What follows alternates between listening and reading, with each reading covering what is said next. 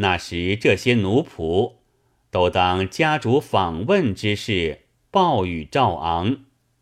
赵昂大喜，已知计中八九，到外边来打探，恰好遇着丈人，不等王员外开口，便道：“小婿今日又有一句话要说，只恐岳父又要见怪，不好说的。”王员外道：“往事休提。你说如今有甚事情？”赵昂道。从岳父去后，张木匠做了强盗，问成死罪在牢。小婿出时，还只道是被人诬陷。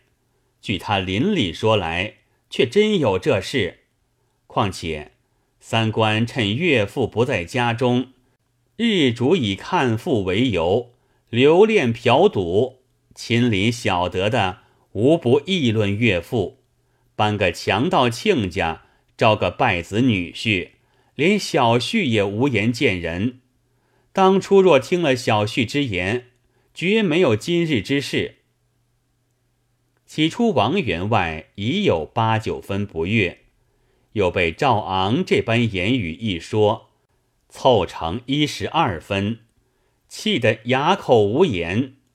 沉吟半晌，方才道：“当初是我一时见不到。”错怪了你，成就这事，如今懊悔无及。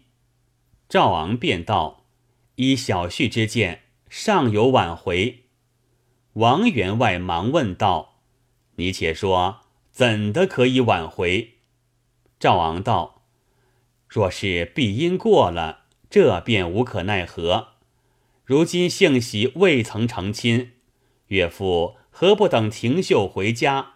责骂一场，驱逐出门，一面素央媒妁寻个门当户对人家，将玉姐嫁去。他年纪又小，又无亲族，何人与他理论这事？设或告到官司，见已婚配，必无断语之理。况且是强盗之子，官府自然又当别论。是那样，还不被人笑话。若不听小婿之言，后来使玉姐身无所倚，出乖露丑，玷辱门风，那时懊悔却不迟了。王员外若是个有主意的，还该往别处访问个的确，也不做了有始无终薄幸之人。只因他是个直性汉子，不曾转着念头。遂听信了赵昂言语，点头道：“是。”小的浑家平喜喜欢廷秀，恐怕拦阻，也不到后边与他说之。同赵昂坐在厅中，专等廷秀回来，不提。且说廷秀至家看过母亲，也恐丈人询问。就急急回家，到厅前见丈人与赵昂坐着说话，便上前作揖。王宪也不回礼，变着脸问道：“你不在学中读书，却到何处去游荡？”廷秀看见辞色不善，心中惊骇，答道：“因母亲有病，回家探看。”王员外道：“这也罢了，且问你，自我去后，做有多少功课？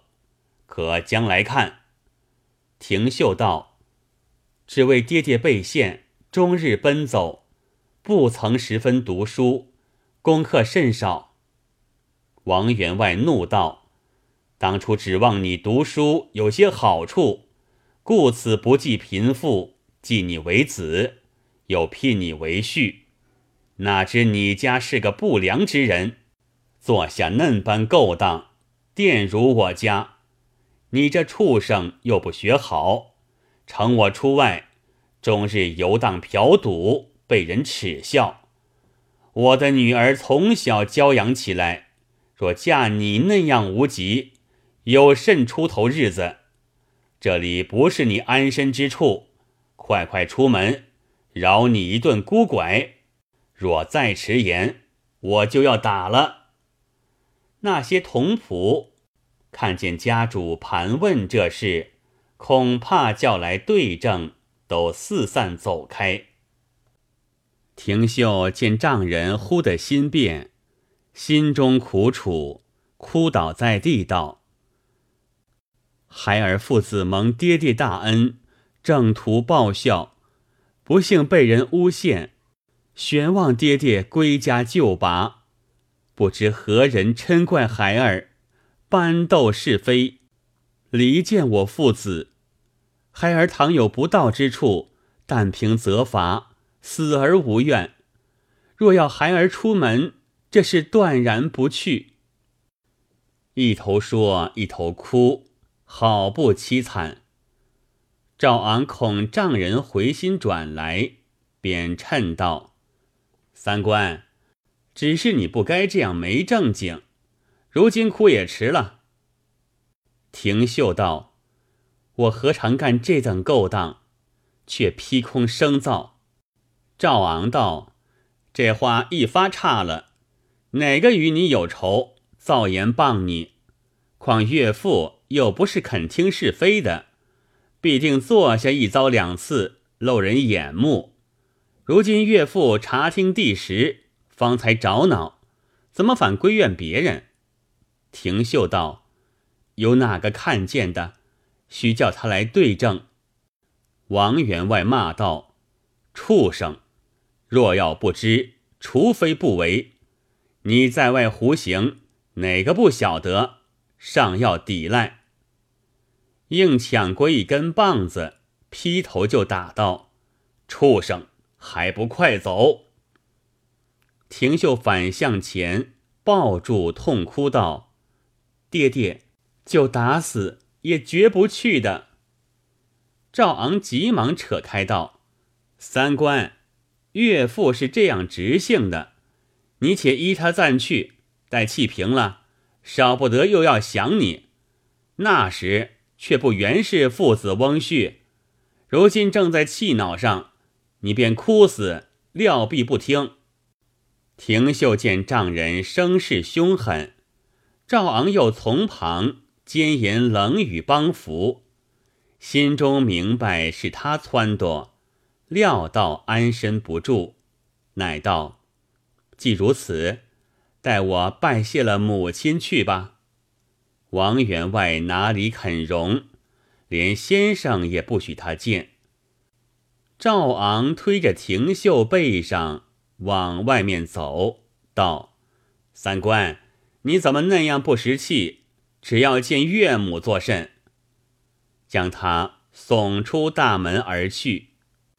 正是人情若比初相识，到底终无怨恨心。且说徐氏在里面听得堂中喧嚷哭泣。直到王员外打小厮们，哪里想到廷秀身上，故此不在其意。童仆们也没一个露些声息。到午后，闻得先生也打发去了，心中有些疑惑，问众家人，都推不知。至晚，王员外进房询问其故。才晓得廷秀被人搬了是非，赶逐去了。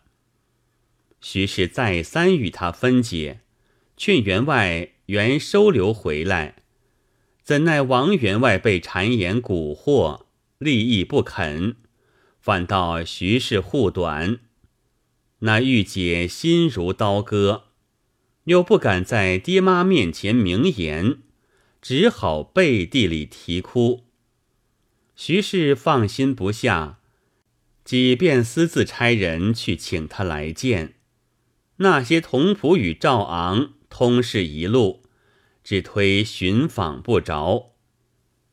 按下徐氏母子，且说廷秀离了王家，心中又苦又恼，不顾高低，乱撞回来。只见文秀正在门首，问道：“哥哥如何又走转来？”廷秀气色咽喉，哪里答得出半个字儿？文秀道：“哥哥因甚气得这般模样？”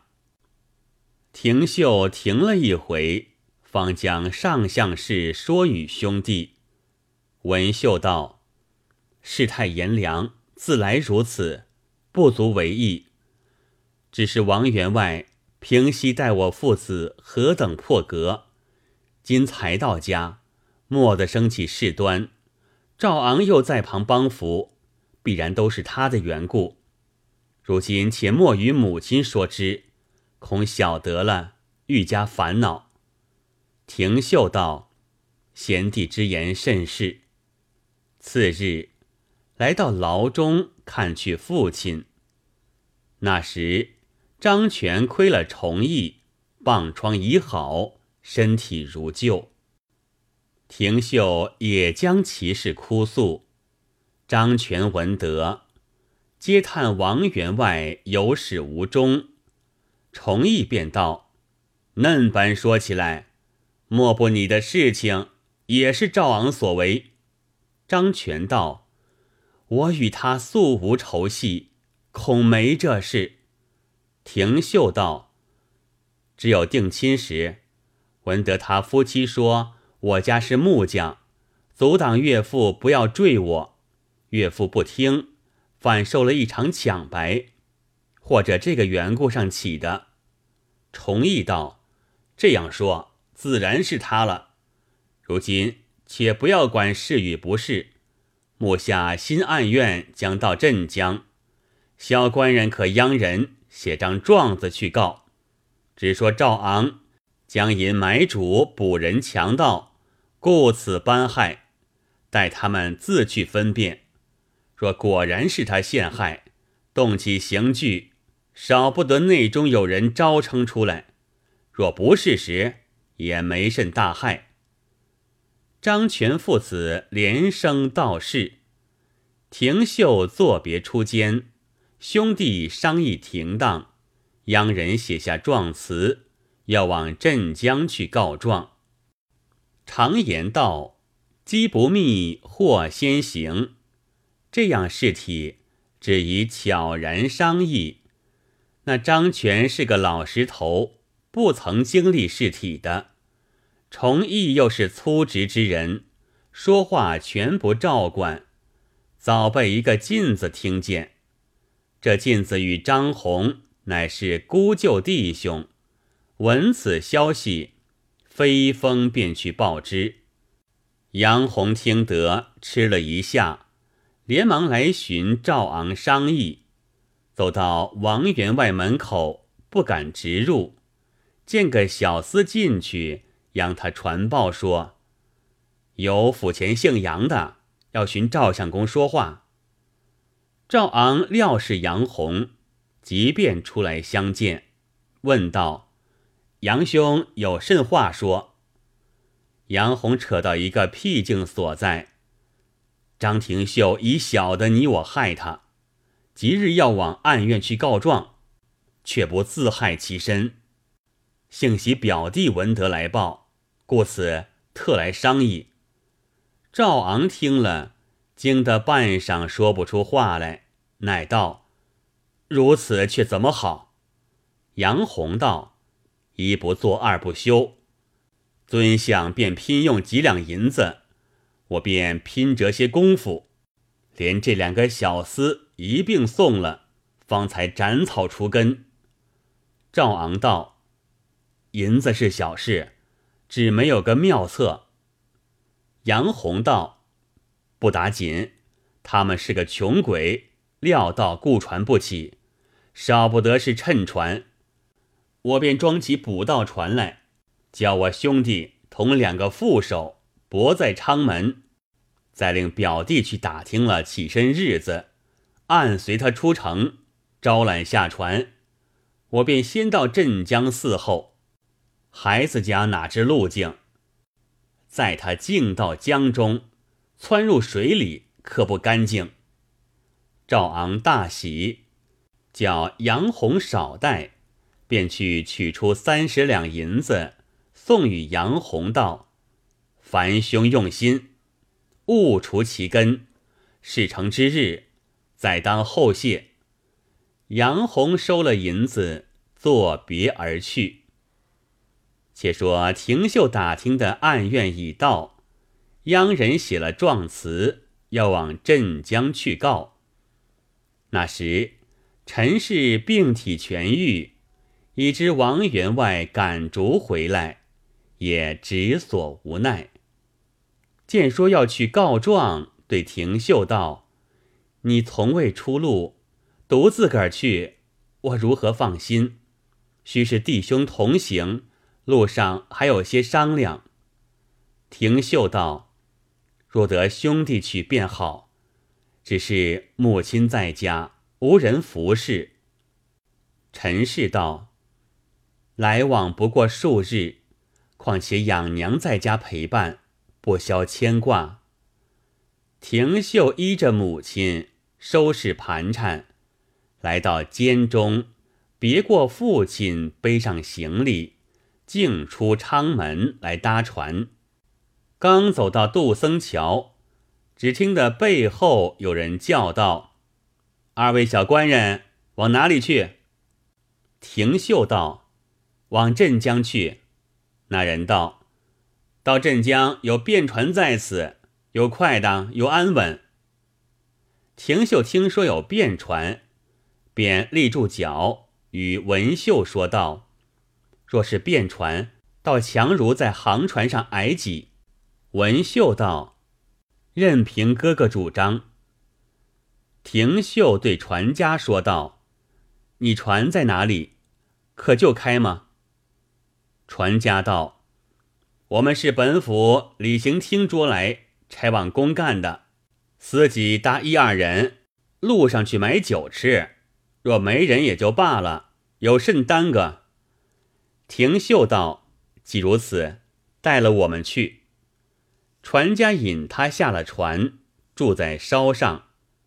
少顷，只见一人背着行李而来。少公接着上船，那人便问：“这两个孩子是何人？”